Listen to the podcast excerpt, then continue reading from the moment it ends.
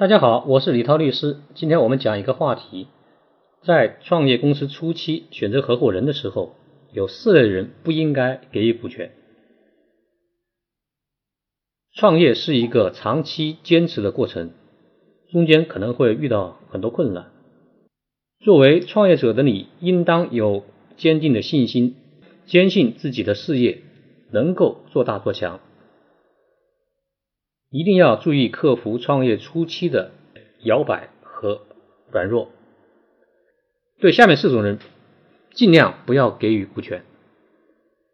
第一种就是兼职创业的合伙人，这种人是非常常见的。比如说，有个技术的牛人，他在一个大公司上班，拿着工资，他可以帮你解决一些技术难题，帮你搭建技术架构。他提的条件就是说，你分多少股权给他。这种人，由于他是兼职创业，他的精力不可能像你一样完全放在公司上面。在早期，也许他能帮你做一些事儿，但是到后来，往往会越来越少参与，甚至完全不参与。以后却还要每年参与分红。那么这种情况对于创业公司的老板实在是得不偿失，相当于花了大价钱请了一个短期的顾问，自己的心里也非常不平衡。那么对于这种人，最好的合作方式是支付一定的报酬给他。当然，如果创业初期资金不太宽裕的话，可以考虑用期权的方式。注意是期权，而不是实际的股份。你们可以约定。他做到什么样的结果，就可以用什么样的价格来行权兑换多少实际股份。这样的话，对于双方来说相对更有保障。第二种不应当给予股权的人，就是短期的提供资源的人。在创业初期，往往焦虑于各种各样的资源，比如说资金、关系。客户资源、供应商资源等等，这时候经常会出现有一类朋友，声称可以给你对接上下游的资源，可以帮你打通关节，但是要你给予股份作为回报。这类人的出现，对于创业初期的你来说肯定是雪中送炭，但是后来往往他们给的资源并没有他们说的那么好，用处没有那么大。甚至迟迟不能兑现，但是你的股权已经实实在在的分了出去，请神容易送神难。作为创业公司的老大，你应当有清醒的认识：创业是一个长期坚持、需要长期投入时间和精力去做的一份事业。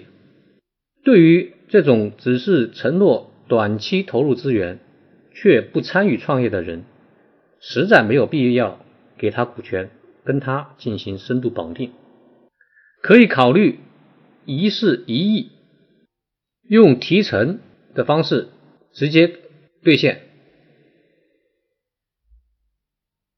第三种不应当给予股权的人，就是在早期出钱占大户的天使投资人。创业公司早期都缺钱，这时候比如说出现一个朋友。前些年通过炒房赚了大笔的钱，现在手里大把的现金，他可以出钱帮你一起成立公司，但是他要求占百分之五十的股权，你和你的创业团队占百分之五十。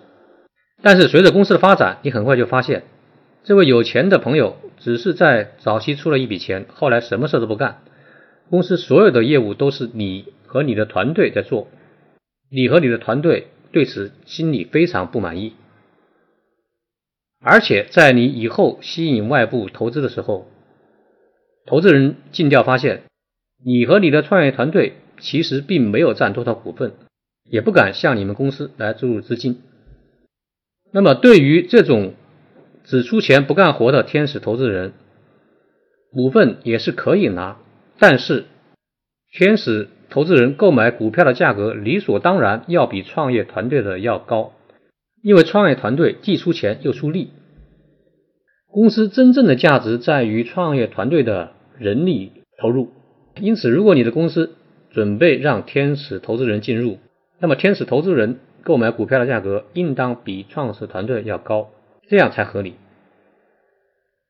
第四种不应当给予股份的人，就是早期的普通员工，在公司初创的时候，创始合伙人理所当然的不拿工资或者少拿工资，而多拿股权。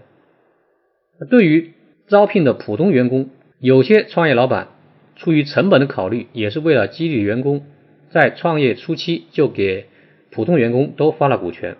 但是实际上，这些股权是没有多大作用的，因为在创业初期，这些股权没有办法体现出价值。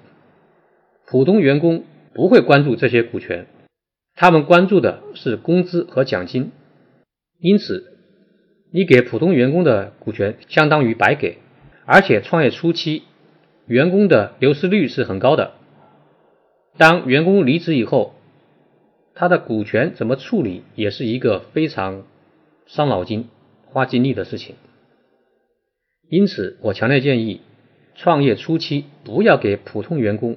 发放股权，只有在公司初具发展规模、业务明朗、上了正轨以后，然后再考虑对员工进行股权激励，因为这个时候股权的价值很高，能够起到激励的作用。小结一下，创业初期对于四种人不应当给予股权：第一种是兼职创业的人；第二种是只在早期承诺。